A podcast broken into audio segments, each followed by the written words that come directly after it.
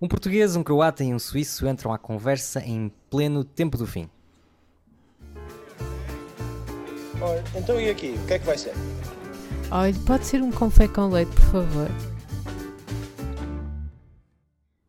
Bem-vindos ao nosso podcast Confé com Leite. Uh, eu sou o Samuel, sou pastor na Suíça e tenho comigo o Roberto, que é pastor em Portugal. Olá, Roberto, está tudo bem? Olá, bem-vindos ao tempo do fim. Muito obrigado. e temos também connosco uh, o Joca, que é pastor na Croácia. Oi, Joca. Olá, tudo bem? Uh, sim, eu estou bem. Obrigado por perguntares.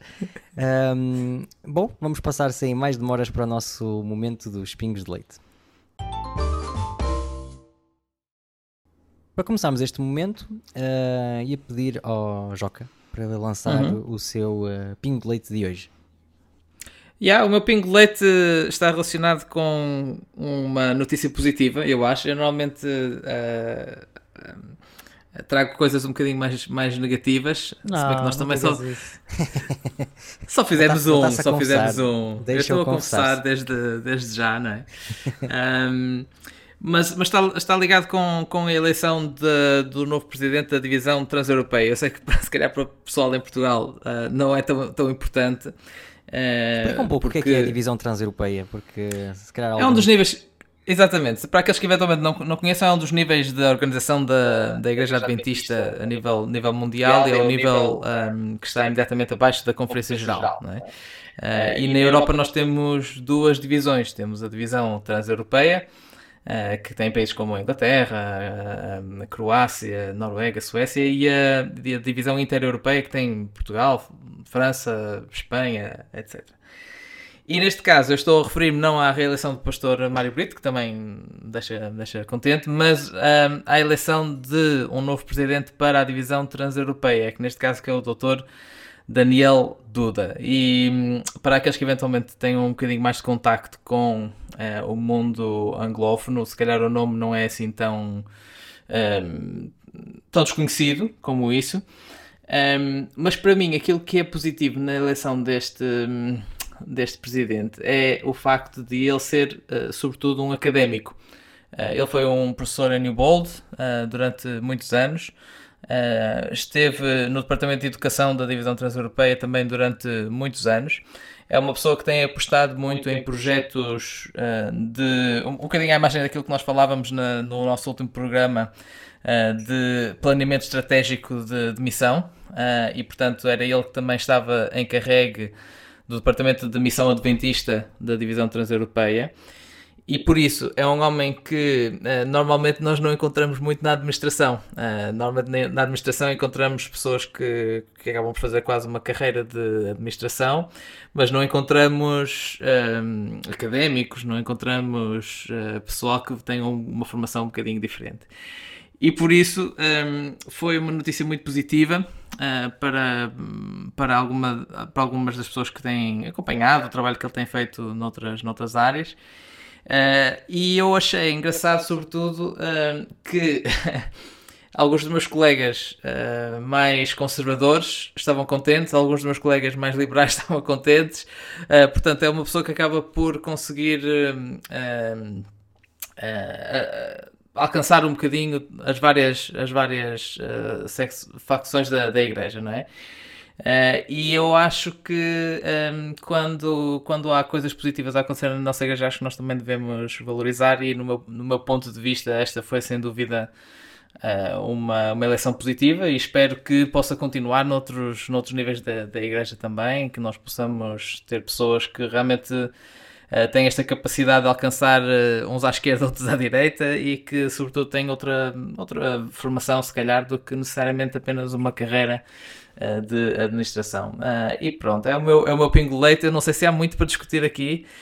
não sei se o Samuel ou o Roberto querem, querem dizer alguma coisa. Ah, eu vou desafiar mas... o Roberto a dizer qualquer coisa sobre isto. O que é que tu achas, Roberto, do, do tenho, eu tenho Duda. sempre a opinião acerca de tudo, por isso nunca, nunca há problema. não, mas eu achei, achei muito interessante.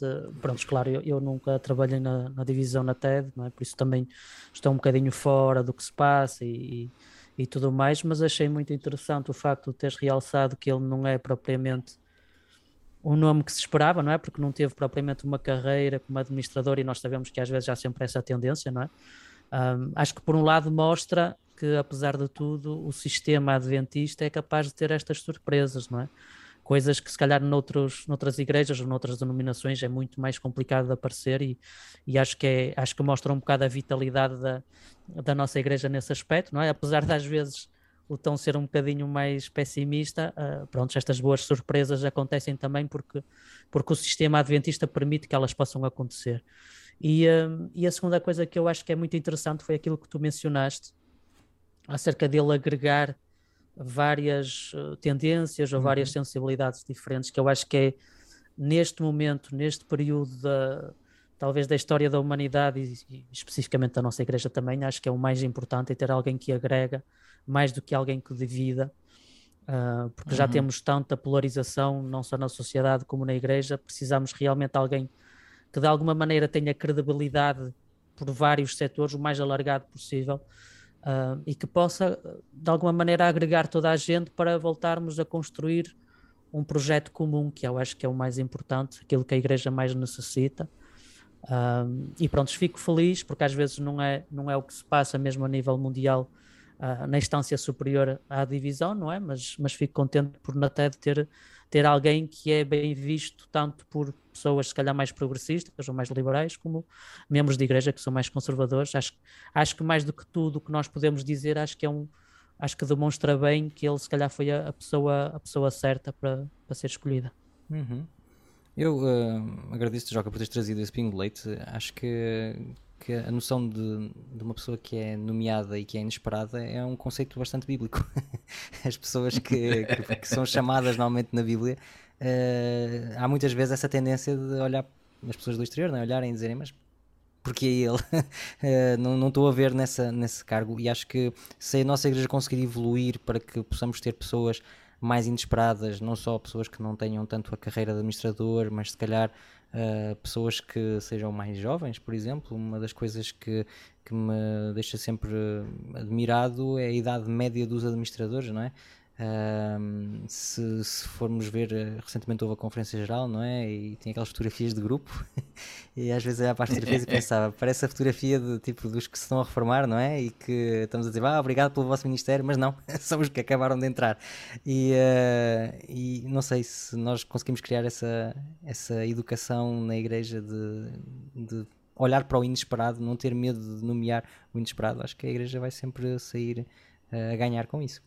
Obrigado, uhum. Joca, por teu pingo de leite. E agora passo a bola para o Roberto, que os seus tempos de longe era um ótimo jogador de futebol, por isso acho que a bola está muito bem entregue.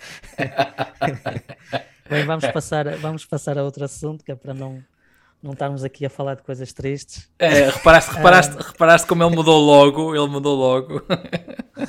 Olhem, trago para vocês uma coisa um bocadinho diferente daquilo que, que costumo trazer, não é? Uh, trago um artigo um artigo um, bocadinho mais uh, teológico, um bocadinho mais, mais técnico, não é? Para, para, para aqueles que gostam de estudar a Bíblia, mas que é muito, muito, muito interessante.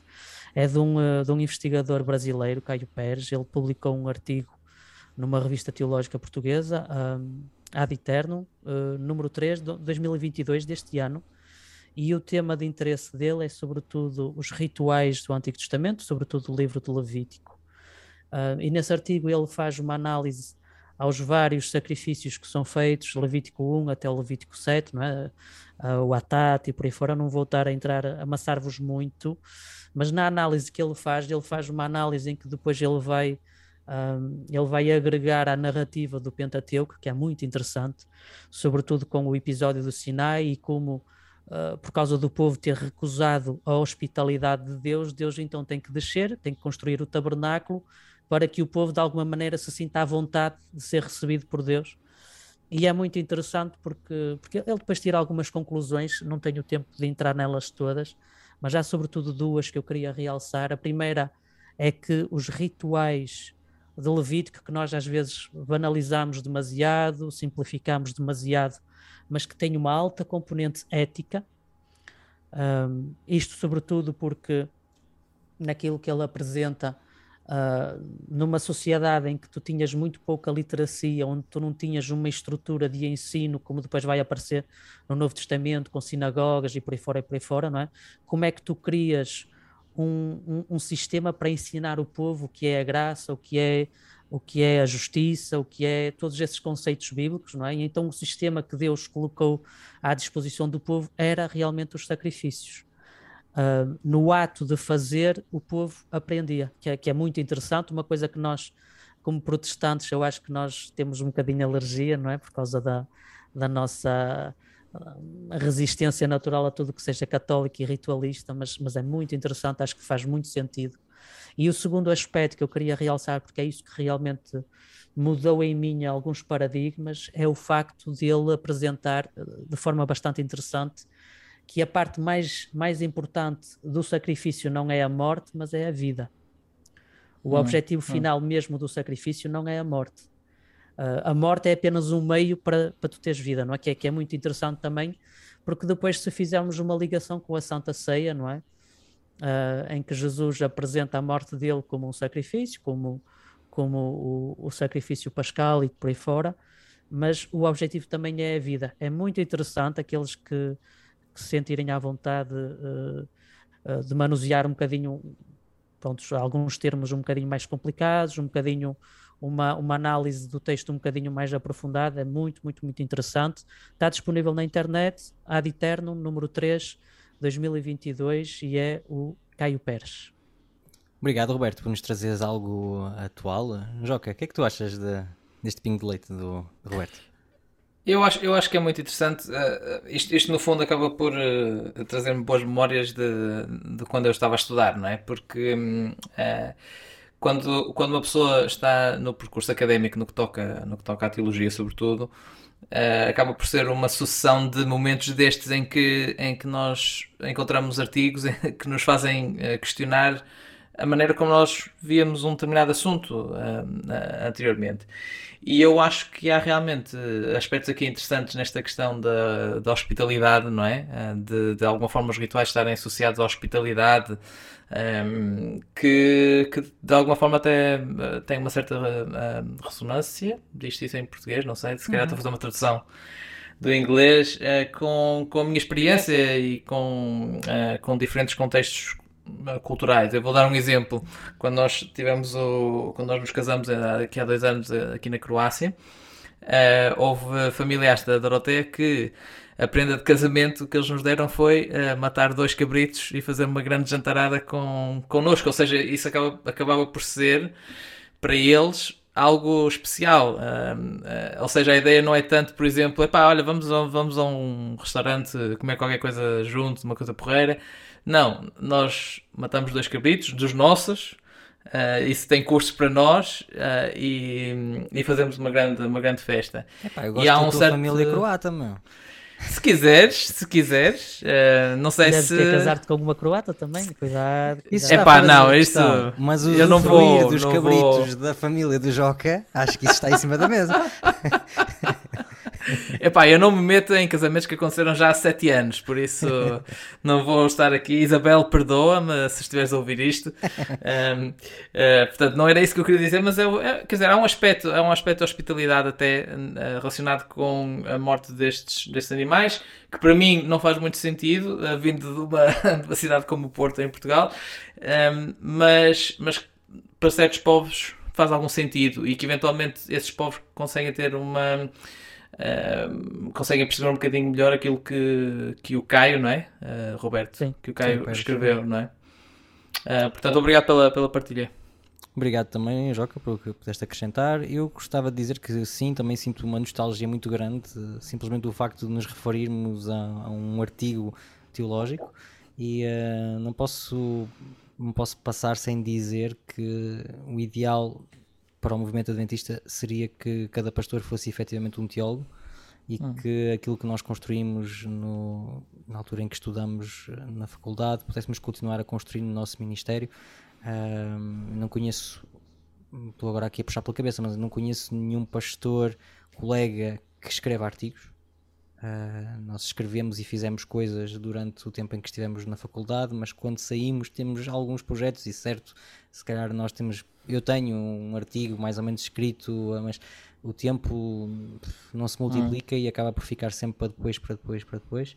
E eu acho que isso é negativo. Devia existir verdadeiramente uma cultura na igreja de darmos também tempo aos pastores de poderem estudar e, hum. e continuar a procurar as coisas, porque é assim que se mantém aquele princípio inicial que nós tínhamos da verdade presente. Eu digo bem, esse uhum. princípio inicial, uhum. porque eu acredito que esse princípio já não, já não existe mais. Não, não se vê hoje uma, os adventistas a continuarem a procurar coisas novas e a pegar no texto e a interpretar. Um, e isso é pena, é pena. E foi, foi um pouco ouvir uh, esta, esta dinâmica do, do Levítico e o que podemos retirar de um texto tão antigo como o Levítico que fez-me pensar nisso. Muito bem, obrigado. É o momento agora de eu uh, falar do, do meu pingo de leite. Uh, vou trazer-vos polémica. Uh, Quero-vos falar sobre. Excelente, excelente. Quero-vos falar da remoção do pastor Edson Nunes da Igreja Nova Semente. Uh, não sei se vocês estão a par. Eu não estou muito a par. Uh, que há umas semanas atrás estava num acampamento e um colaborador uh, do acampamento que é brasileiro falou-me: já sabes o que é que está acontecendo no Brasil? E eu, não, não sei. Então explicou-me mais ou menos e, uh, e fui procurar também algumas coisas. Não, não procurei muito em profundidade porque não sou esse tipo de pessoa curiosa, mas pelo que eu percebi, uh, o pastor Edson Nunes num podcast, uh, um podcast que não era adventista, com uma pessoa que também que não era adventista, que é da Igreja Batista, comentou que existe uma interpretação rabínica uh, no qual o texto em que Deus diz façamos o homem à nossa imagem e semelhança uh, é Deus a falar com a terra, não é?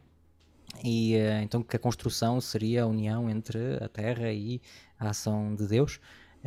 isto foi muito mal interpretado no Brasil como algo panteísta não sei mais o que e acabou mesmo por chegar à remoção de, dele como pastor da Igreja Nova Semente e tendo agora o futuro um bocado em aberto, pelo menos foi o que eu consegui ler ainda li hoje para ver se existiam coisas mais atuais. Então, a primeira coisa que eu gostava de dizer é uma nota de pesar, não é? É aquilo que se costuma dizer na televisão, mas sim, é uma nota de pesar. Eu não posso falar de uma pessoa que tem a mesma profissão que eu e que foi retirado do seu ministério de uma forma tão abrupta sem uh, me sentir uh, triste pela pessoa. Hum. Não quero tomar posição porque não conheço a pessoa, não conheço profundamente a questão, mas há duas coisas que eu vejo nesta história que gostava de abordar e que são a essência do pingo de leite, que é, eu acho que nós uh, adventistas temos um bocado a tendência de procurar sempre monstros debaixo da cama. Inicialmente eram os católicos, uh, mais para a frente é o panteísmo, é a igreja emergente, e há uma necessidade uh, doentia de ter sempre um inimigo constante que se infiltra e que vai inquinar a nossa doutrina. Uh, e eu vejo isso no meu ministério, vi isso como membro de igreja, vejo se calhar um bocado isso também naquilo que, que aconteceu ao pastor Edson Nunes, e é triste que assim seja. E depois a segunda coisa que, me, que, também que me chama a atenção nesta questão é a tendência que o Adventismo está a ter cada vez mais para se tornar autoritário. Um, rapidamente se tomam decisões de uma prepotência, de uma velocidade que me espanta sempre. E espanta-me porque não creio que sejam características do caráter de Deus. Não vejo Deus funcionar muito dessa forma na Bíblia. Pensem, por exemplo, no exemplo de uh, Saul, quando ele é removido como, como rei e vai ficar ainda não sei quantos anos, não é? Já com David ungido uh, a servir, não percebe muito bem porquê, mas eu vejo um Deus que tem o conhecimento do coração das pessoas e que não age com a mesma velocidade que nós agimos. E eh, por isso olho sempre estas questões com estranheza, com, com admiração, com tristeza. Esse era o meu pingo leite. Uh, passo a palavra para o Joque, que vocês não o conseguem ver, mas que está a abanar a cabeça de forma muito afirmativa. Epá, estás, estás a colocar-me logo, logo uh, entre a espada e a parede. Não, eu queria dizer. Uh, Deixa-me. Deixa Queres que eu passe ao Roberto para tu amadureceres aí? Não, não, não, não, não, não, não é, não é preciso, mas deixa-me só dar, dar a outra perspectiva que é. Eu acho que não é só Uh, não é só uma questão da Igreja Adventista ou dos Adventistas, acho que é uma questão que ultrapassa. E voltar a um exemplo muito concreto, uh, o mais rápido possível. Nós, na semana passada, tivemos um, fomos convidados como pastores da, da igreja, quando eu digo nós, eu e a minha mulher, da, da Igreja Adventista aqui em Rieca. Eh, pelo bispo da cidade para estarmos presentes na, na, abertura de uma conferência teológica que ele organizou, ok? Uh, e, e, nós fomos, e estavam várias, uh, várias outras denominações cristãs também lá. Um, ehm, e foi engraçado notar que esta, estas dinâmicas do inimigo comum a que tu estavas a referir ehm, também estão presentes nos católicos. E depois, infelizmente, deu-se um episódio triste que foi o facto de uma das nossas colegas neste caso da Igreja Evangélica, uh, desculpa, da Igreja Luterana, uh, foi para a reunião uh, de saia acima do joelho e com o, com a, a tip, o típico colar de, de, de, de, padre que eles utilizam na Igreja, na igreja Luterana também. Uh, e foi fotografada. A fotografia veio, foi parar as redes sociais e a partir daí um grande escândalo com os jornais a comentarem e não sei o que, não sei o que mais. Uh, e aí também havia a questão do inimigo comum. Uh, eu, vindo de Portugal, que é um país que tem, eu acho, já a ligação entre, entre Estado e Igreja bem resolvido, uh, para a Croácia, que é um sítio onde não, não está assim tão bem resolvida essa questão. Foi engraçado ver essa questão do, do inimigo comum. Ah, estes, estes protestantes o que, é que eles estão a fazer, não é só o facto de, de, dela, ser, dela ser uma pastora, poder utilizar o colar uh, e não sei o que, não sei que mais, mas estar ali de mini saia e tal. Uh, que, que, já agora, que já agora não era, não é? Pronto, mas, mas tudo para dizer que esta dinâmica esta dinâmica está bem presente e não é só, não, acho que não é só na nossa igreja, acho que é noutras igrejas também. Apesar de, como é lógico, nós acabamos de falar do nosso contexto porque é aquilo que nós conhecemos e, e vemos e lidamos com ela no dia a dia, não é? Uhum. Portanto, obrigado, Samuel, por, por trazeres, mas eu queria só dar esse, essa chega, não é? Que não somos, não somos só nós, uh, com essa questão do inimigo comum. Sim. Uh, mas não sei, não sei o que é que o Roberto acha disso também. Um, eu, eu, eu, por acaso acompanho um bocadinho uh, a nova semente, não é? Eu tenho tenho acompanhado não de forma muito regular, mas, mas por acaso o pastor Edson era um pastor que eu ouvi duas ou três pregações, apreciei muito, apreciei muito, não é? Nós estamos a falar de alguém que uh, tirou é? um doutoramento em hebraico, não é? O tema que tu, que tu mencionaste, acho que ele faz uh, o ato da criação em Gênesis e, e uh, fez uma, um pós-doutoramento também acerca da, da análise narrativa em Berkeley, tipo, por isso é alguém que está um, pronto, que tem uma cabeça, não é? Tipo, que estuda muito, que aprofunda muito o texto e eu gostei, gostei muito das pregações que ele assistiu. Mais uma vez, não, não tenho propriamente tempo para acompanhar muito mais do que isso, mas, mas já tive a ocasião de, de, de assistir, apreciei muito e fiquei também surpreendido por aquilo que, que, que, se, que, se, passou, não é? Claro que não sei detalhes, não sei, não sei o que se passou por trás dos bastidores, claro o pastor Edson lançou, lançou, foi convidado para um podcast, acho que ontem ou anteontem, em que ele aborda um bocadinho, um bocadinho essa situação. É interessante se alguém quiser, quiser ir ouvir um bocadinho da, da parte dele, não é?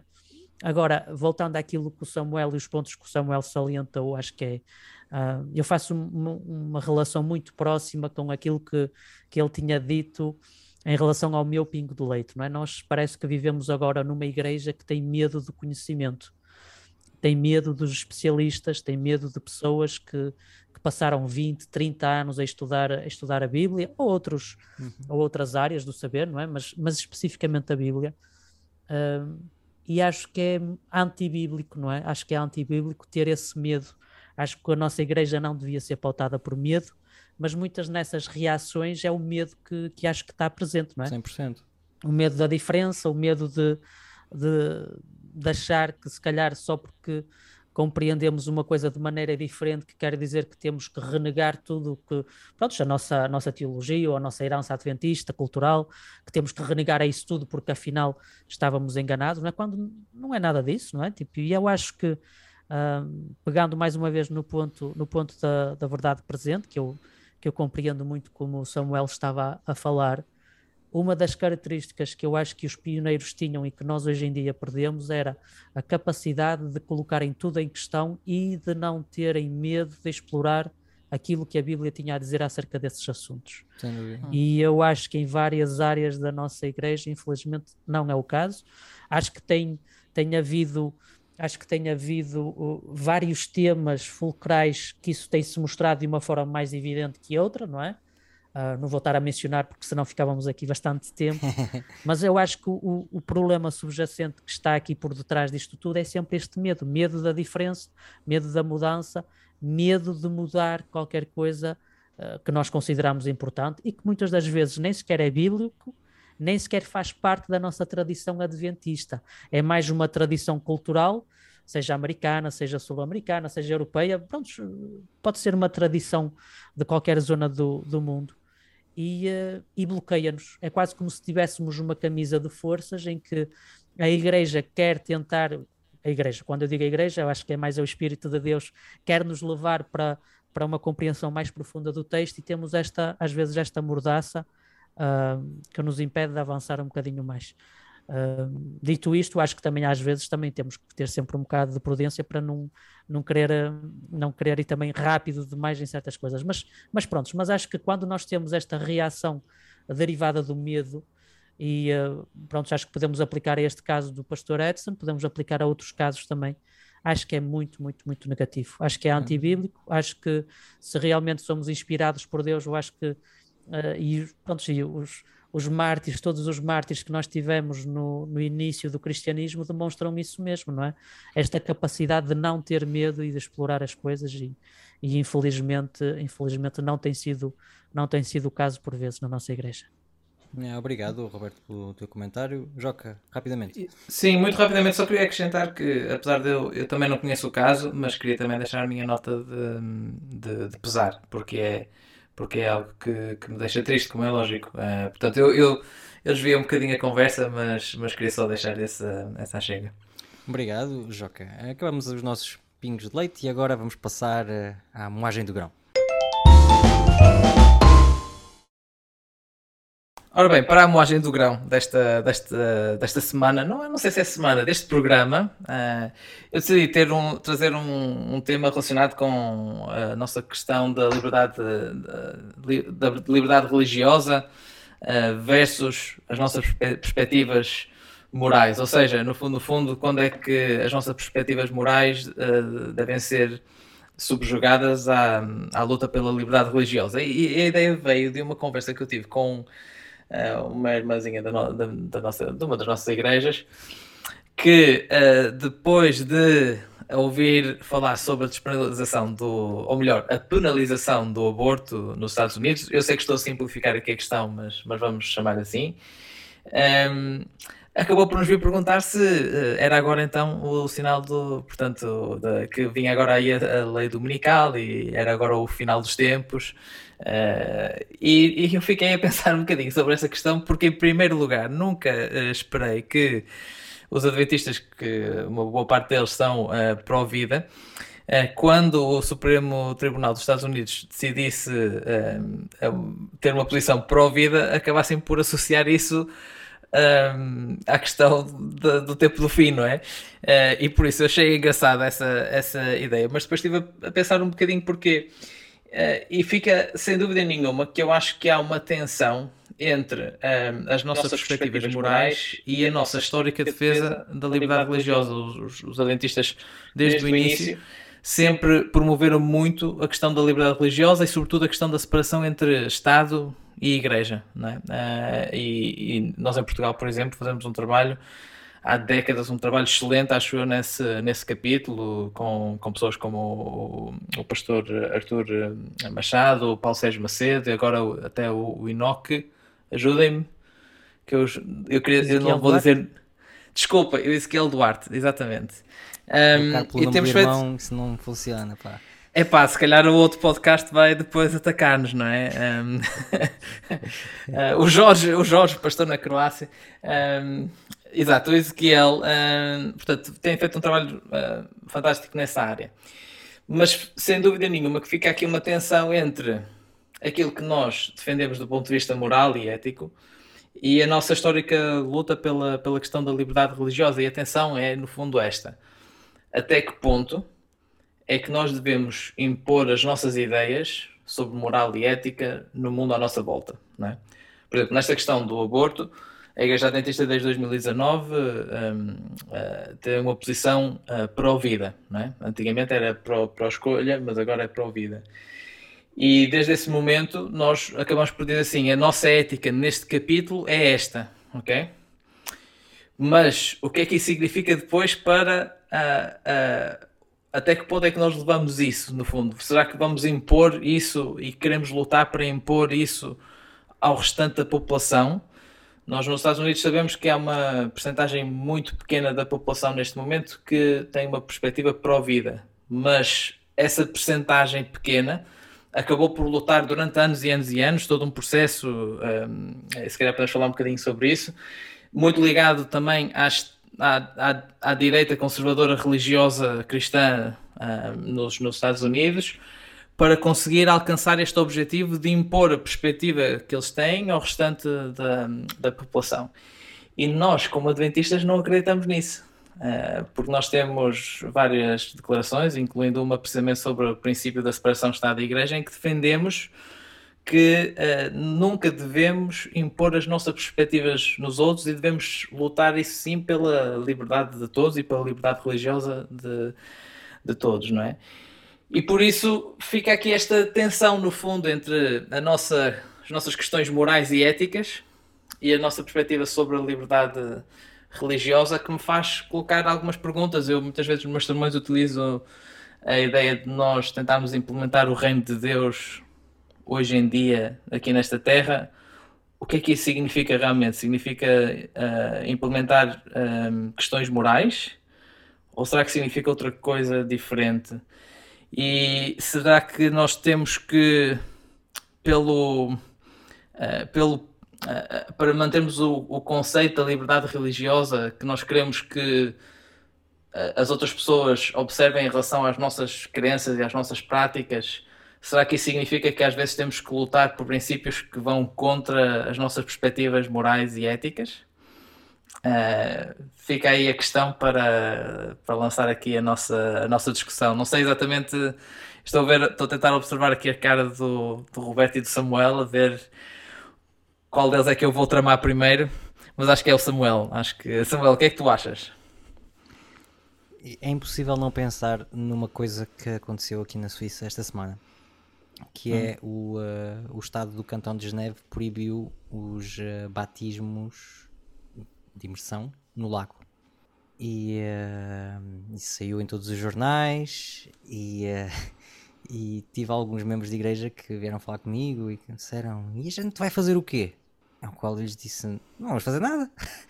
Tipo, então, mas é assim? Eles agora dizem que nós não podemos batizar no, no lago e a gente não vai fazer nada. E isso levou-me a pensar, mas será que esse é o nosso, essa é a nossa missão? Quando Cristo foi embora, hum.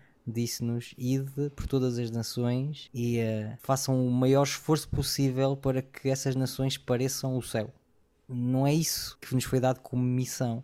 E há um texto que não, não, não, pude não lembrar-me quando quando estava a falar com essa, com essa senhora sobre isso, é aquilo que Jesus responde a Pilatos: O meu reino não é deste mundo. Se o reino fosse deste mundo, pelejariam os meus servos para que eu não fosse entregue aos judeus. Ou seja, esta noção de que o reino de Deus uh, não é aqui embaixo e que de uma certa forma, se calhar, às vezes, uh, lutar por causas justas pode ser uma distração em relação à nossa verdadeira missão como cristão. Ou seja, eu hum. posso perder tempo a lutar por coisas que são excelentes, que são boas mas afastar-me daquela que é a minha verdadeira missão como cristão.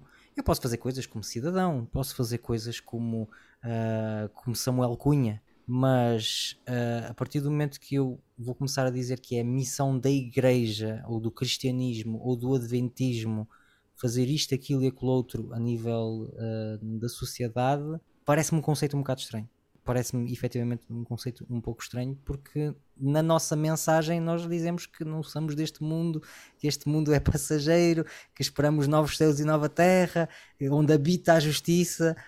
Ou seja, hum, não sei, parece-me um, um bocado esquizofrénico em termos de, hum. conceito. Por um lado, nós defendermos que esta terra é passageira e que aqui embaixo nada vai melhorar, é um bocado isso que nós temos como, como tendência de interpretação profética, e ao mesmo tempo estarmos a, a juntar esforços para que o, a Terra se assemelhe mais ao céu. Que já agora eu, eu acho que nós temos de alguma forma a ter uma influência na, na sociedade à nossa volta, mas a minha questão é até que ponto é que essa influência é uma influência em que nós tentamos impor os nossos, nossas morais, os nossos pontos de vista morais e éticos à sociedade à volta ou uh, é, uma, é uma influência mais positiva, digamos ou assim? se é uma influência da instituição ou uma influência do indivíduo. Exatamente. aí Exatamente. existe uma coisa que é bastante importante, que é eu como adventista tenho que, Uhum. ou eu como Samuel decido que. São, são coisas diferentes. So, uh, Roberto, o que é que tu achas? Pegando na, na frase do Samuel, eu vou- vou complicar mais um bocadinho, que ele falou muito no indivíduo, ah, e eu acho que se calhar tu estavas também a falar um bocadinho, nós como Igreja Adventista temos que, Uhum. ah, tenho o indivíduo, não é? Que o Samuel acho que salientou bastante bem, e eu como membro de igreja, e eu como indivíduo cidadão do país X, não é? Ah, e depois, para complicar mais um bocadinho, nós como Igreja Adventista, será que temos que acho que vai um bocadinho encontrar aquilo que tu estavas a dizer. Um, eu acho que, como reflexão um bocadinho geral, e depois vou, vou afunilar mais um bocadinho, acho que, como reflexão geral, acho que é sempre as grandes questões nas quais nós temos que nos debater como igreja e como indivíduos é quando nós temos princípios que entram em choque uns com os outros, não é? Nós, como igreja adventista, temos este temos um, um, caráter bem vincado de princípios éticos e morais, não é? Nós ah, às vezes somos acusados de ser demasiado legalistas, outras vezes, outras vezes se calhar não somos tanto, mas, mas a Igreja Adventista tem essa, essa questão de, de, de princípios éticos e moral bastante, bastante bem estabelecido. E por outro lado, como tu bem salientaste, nós temos um princípio que é quase tão antigo como a Igreja Adventista, a existência da Igreja Adventista, que é de lutar pela liberdade religiosa de cada um, que cada pessoa possa agir segundo a sua consciência e não segundo a consciência de uma igreja ou de um, de um, de um governo, não é? E acho que a, que a grande questão que nós devemos debater é, neste caso, entre estes dois princípios que parece, parece que estão, uh, que há um contraditório, não é? Qual é o que se sobrepõe ao outro? Hum. Uh, pessoalmente, eu acho que é o princípio da liberdade religiosa. Acho que, acho que Uh, até se, se, calhar até vou ser um bocadinho provocatório, não sei se, se, se, será o caso, mas eu acho que se não existe liberdade religiosa, não pode existir o reino de Deus. Hum. Uh, acho, que é, acho que é mesmo fundamental e basilar, não é? Até por causa da nossa teologia, não é? Nós, nós como adventistas, nós acreditamos que houve um conflito no céu em que Satanás uh, foi expulso, veio para a terra e tudo mais tudo o que de mal se passou aqui, não é? Mas, mas isto tudo começou porque Deus deu essa escolha, essa possibilidade de escolha a Satanás. Se Deus não tivesse dado essa, essa liberdade a Satanás, pronto, nós, nós não teríamos tudo tudo que a, a narrativa da Bíblia depois explica que aconteceu uh, que aconteceu depois do pecado e por aí fora e por aí fora. Por isso eu acho que se, que se realmente há, há um princípio que tem que estar acima não digo acima de todos, mas acima de muitos outros princípios, é esse. E eu acho muito interessante, não é? Porque, como vocês sabem, uh, nós temos um instituto que luta pela liberdade religiosa a nível da Conferência Geral, não é? Uh, e eu tive a ler um bocadinho numa das suas, no histórico, não é? Que eles têm, eles têm um bocadinho a história das atividades, de, de, de algumas declarações que eles têm feito ao longo dos anos. E é muito interessante que eles. Uh, eles apresentam a liberdade de religião, a liberdade de consciência, como um direito fundamental humano, uhum. ao mesmo nível que outros, outras liberdades que nós, que nós temos. Por isso, uh, respondendo um bocadinho mais, de maneira mais, mais direta à, pergunta que tu colocaste, Joca, eu acho que não é tanto lutar pelos direitos dos outros, mesmo eu não estando de acordo com eles, eu acho que uhum. é mais é lutar por este princípio da liberdade de consciência, liberdade religiosa, que se sobrepõe uh, a questões morais e éticas, uh, por vezes sacrificando-nos a nós próprios, não é? Nós podemos estar, de alguma maneira, a ser impactados negativamente por causa dos direitos e das liberdades que os outros têm. Mas acho que é um princípio fundamental na ótica, na, ótica, na ótica bíblica, não é? Acho que é um, acho que é um princípio fundamental. E, uh, e, e, respondendo àquela pergunta que eu tinha lançado no início, depois se vocês quiserem aproveitar a deixa, não é? Será que nós, como igreja, temos o dever de nos, de nos uh, apresentar ou de ter um papel, um papel ativo nestas discussões a nível da sociedade? Eu acho muito interessante porque mesmo nesse histórico desse instituto, não é, da, da liberdade religiosa, eles mencionam que o primeiro diretor foi o, uh, o pastor Alonso Jones, né, que é bastante conhecido uhum. na, para quem gosta um bocadinho da história adventista, e é muito interessante porque eu fui pesquisar um bocadinho um, numa altura em que se falava muito nessas questões de liberdade religiosa, nomeadamente acerca da guarda do domingo, nos anos 80 do século, do século XIX, Alonso Jones foi escolhido pela Conferência Geral para representar a Igreja Adventista, para se apresentar ao Senado americano uhum. e, e, de alguma maneira defender, defender essa liberdade religiosa. Há um voto, foi tomado um voto, ele fazia parte de uma equipa de três, mas ele era de alguma maneira o responsável por essa equipa. E eu acho muito interessante porque aí nós vemos claramente a Igreja Adventista nos seus primórdios a tomar uma posição uh, como instituição. Nós vamos enviar esta pessoa para representar não só a Igreja Adventista, mas também estes, estes pontos de vista. Uh, uhum. Acho muito interessante, acho muito interessante essa, esse aspecto, não é? Mais uma vez, será que não há questões na qual não só nós como indivíduos temos que agir ou não, segundo a nossa, a nossa percepção do, da situação e das circunstâncias, mas será que nós como igreja também não temos esse dever? Eu acho que claramente, claramente no início nós acreditávamos que sim, mas é verdade que hoje em dia, sobretudo, pronto, vou falar da realidade portuguesa, francesa que é as que eu conheço melhor, uh, não tem sido tanto o caso. Uhum. Mas pronto, deixo esta pergunta se vocês quiserem explorar, não só da parte individual, mas coletiva, como igreja, uh, uhum. até que ponto é que nós devemos também ter uma participação ativa e, e ativamente defender ou não um, uma, uma determinada causa. Eu, eu, eu, vou voltar a essa questão um bocadinho mais à frente porque eu tenho uma, uma resposta muito peculiar em relação a essa, essa questão, mas queria só dar o contexto para eventualmente para aqueles que, que não estejam tão, uh, tão conscientes uh, de onde é que vem esta ideia da liberdade religiosa ligada à Igreja Adventista, vem, curiosamente, da nossa interpretação profética, não é? Portanto, da, da ideia que nós temos a partir de Apocalipse capítulo 13 sobre ah, a imagem da besta e o trabalho da imagem da besta uh, estando associado a, um, a, questões como a questão da, da, da famosa lei dominical, não é? Ou seja, uh, foi precisamente para evitar sermos perseguidos por causa de uma questão de lei dominical que nós acabamos por ter esta ênfase na nossa na, ênfase que temos tido historicamente na questão da liberdade religiosa. E já agora eu queria trazer é à mesa um contrassenso. É super, Como assim? Vou ser super provocador. Ok. Uh, nós sabemos que existe um sinal de que a vinda de Jesus está próxima e criarmos um processo que visa impedir que esse sinal chegue.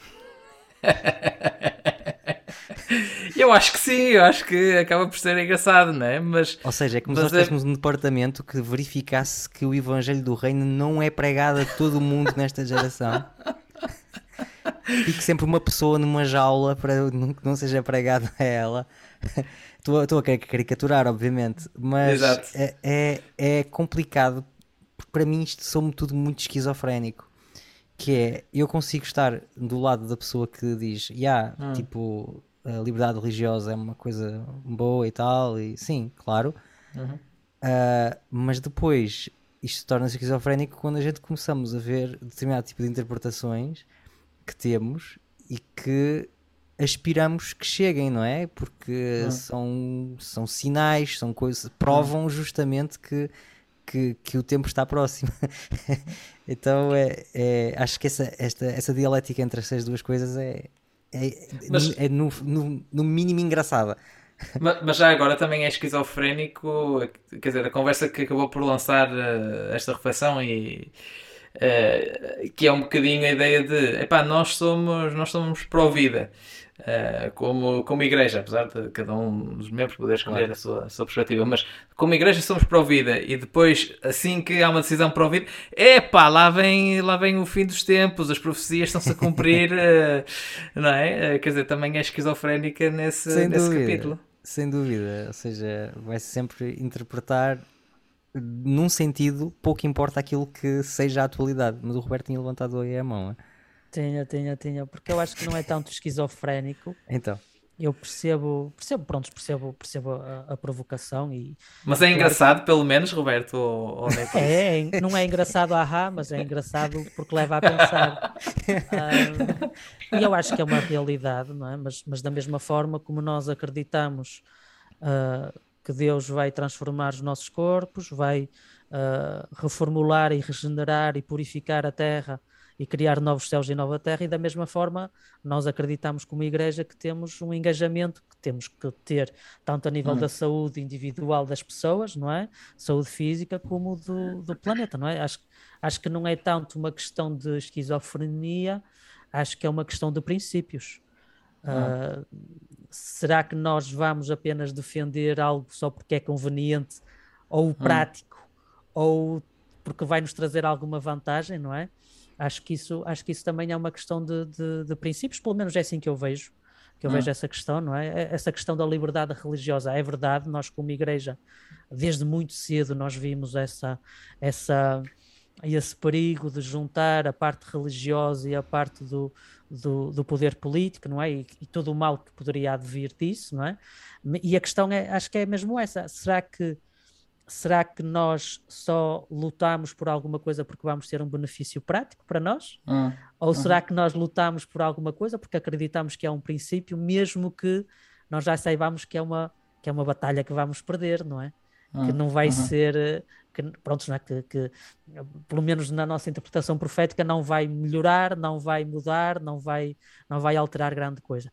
E a questão é hum. mesmo essa, não é? Será que nós nos batemos simplesmente porque tem alguma vantagem, porque é conveniente, porque ou porque é realmente um princípio do hum. qual não abdicamos, mesmo, mesmo sabendo que, que se calhar vai ser uma batalha que vamos perder.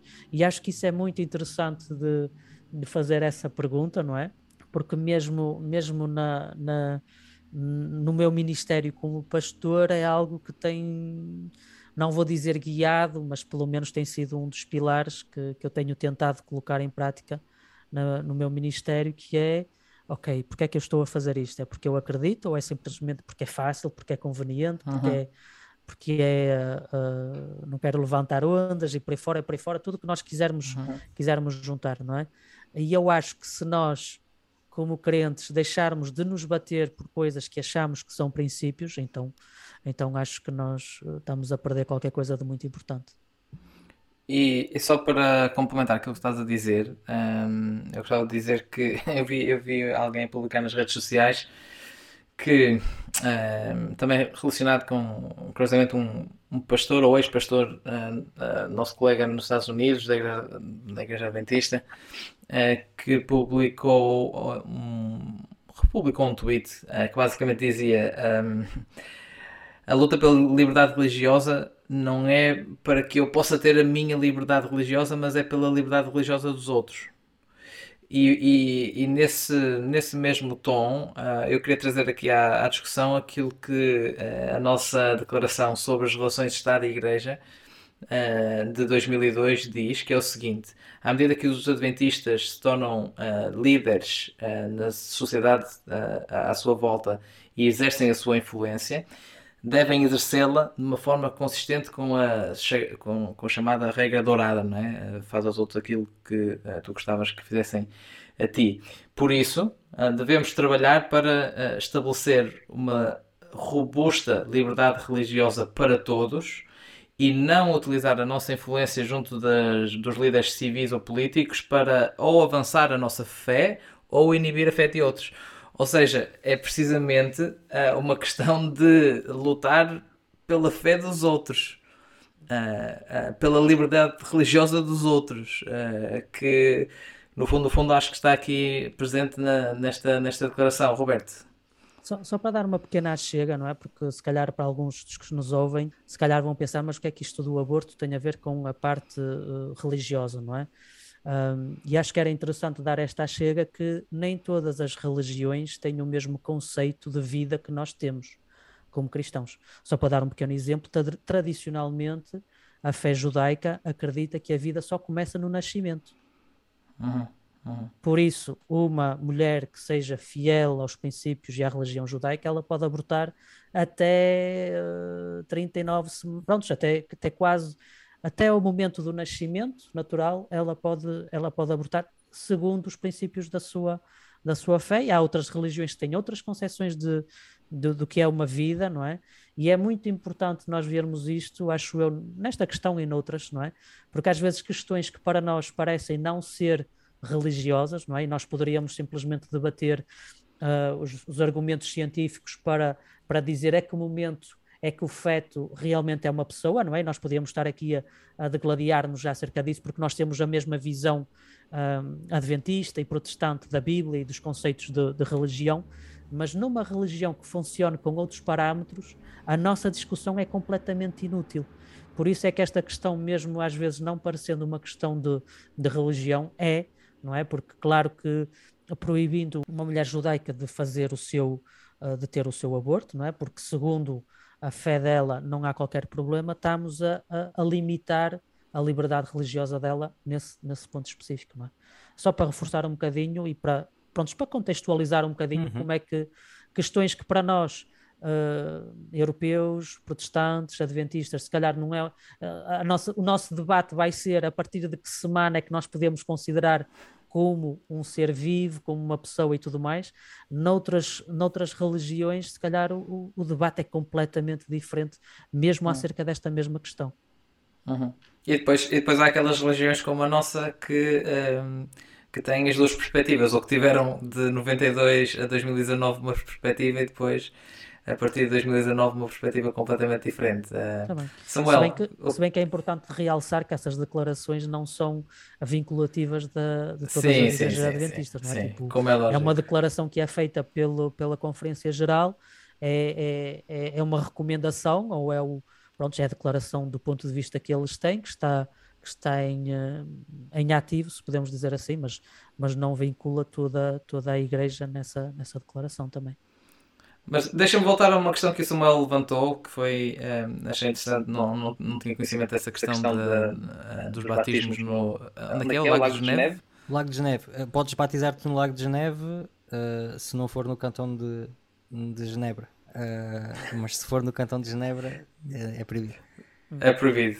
Uh, e, e, acaba por entrar também depois aí a questão de uh, a diferença entre lutar por uma sociedade, ou melhor, uma, uh, um sistema político secular ou um sistema político secularista, certo? Que no fundo, no fundo acaba por ser isso que, que acaba por acontecer nesse cantão específico da, da Suíça. No caso da Suíça, existem igrejas que são reconhecidas e igrejas que não são reconhecidas. As igrejas reconhecidas uhum. têm o direito de batizar no lago as igrejas que não são reconhecidas não existem, por isso não podem.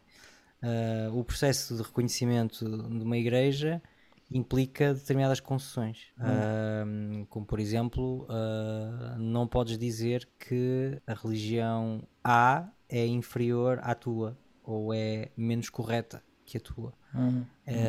bom, não, não é um processo fácil, é um processo difícil, pode demorar 20 anos até uma igreja poder ser reconhecida por, por um cantão mas, eh, mas existem todas essas questões uh, uhum. e eu acho que muitas vezes quando existe mistura entre uh, Estado e Igreja é isso vezes mil, ou uhum. seja, existem sempre concessões de parte a parte e eu acho que é, é difícil para qualquer entidade religiosa de fazer concessões. Há determinadas concessões que até podem ser positivas porque nos protegem de fazer figuras ridículas e, uhum. uh, e de fazer uhum. coisas que são inaceitáveis mas normalmente, não sei, uh, desconfio bastante de, de, toda, de todo esse tipo de relações, porque historicamente não me, não me vem à mente nenhum momento em que isso tenha sido positivo para o avanço do Evangelho, seja uh, uma associação entre as duas coisas. Gostava também de dizer uma coisa que acho que nós estamos a misturar e que são coisas diferentes.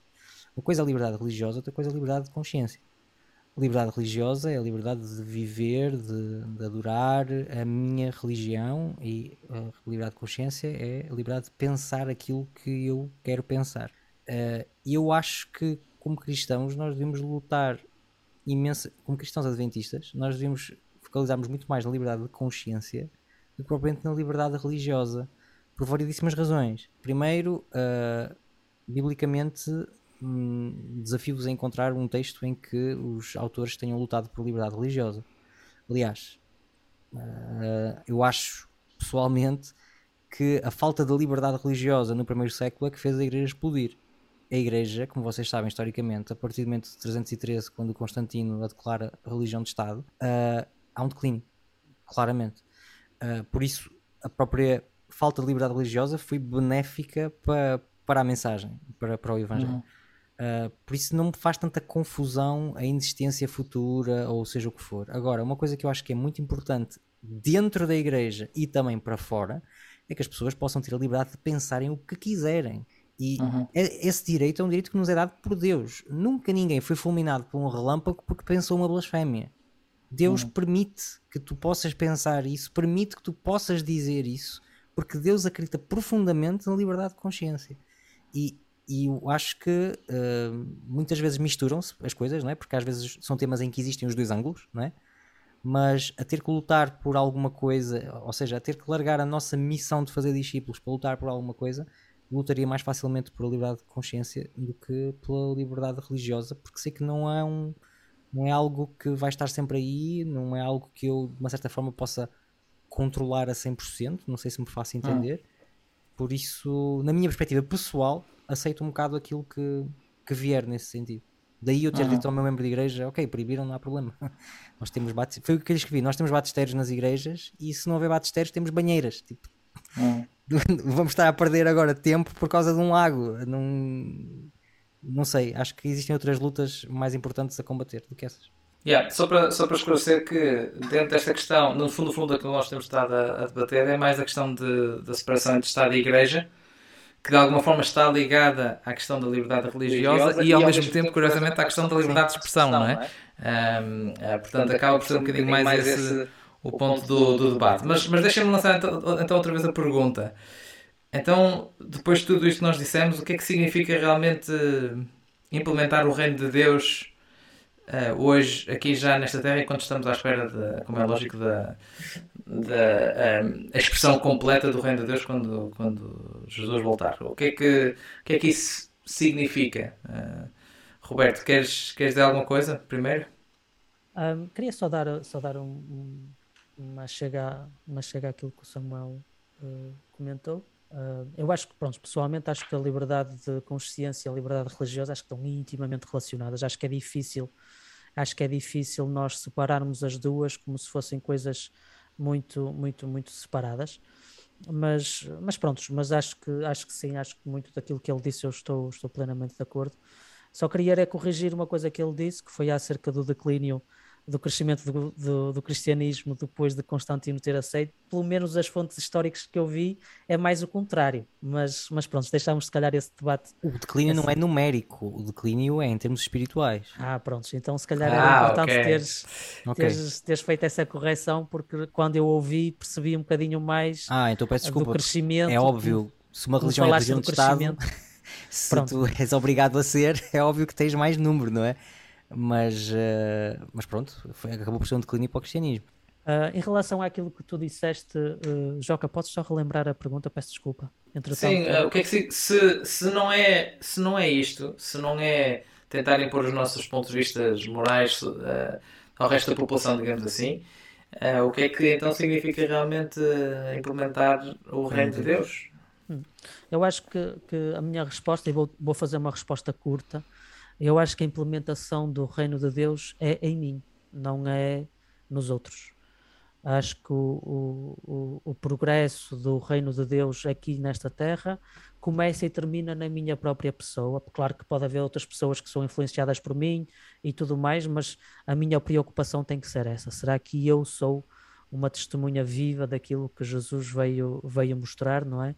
Uh, e, e pronto, e, e aguardamos e aguardamos o cumprimento das promessas que ele deixou, que Jesus deixou na, na Bíblia, que vai ser o, o, o cumprimento pleno de, de, desse, desse reino que, que esperamos. Uhum. Ok, Samuel. Uh, faço as palavras do Roberto as minhas. É a noção que eu tenho também quando leio o Sermão da Montanha. É focalizado no, em mim E uh, claro, seria fantástico que todos fôssemos no mesmo sentido e que a sociedade evoluísse nesse sentido.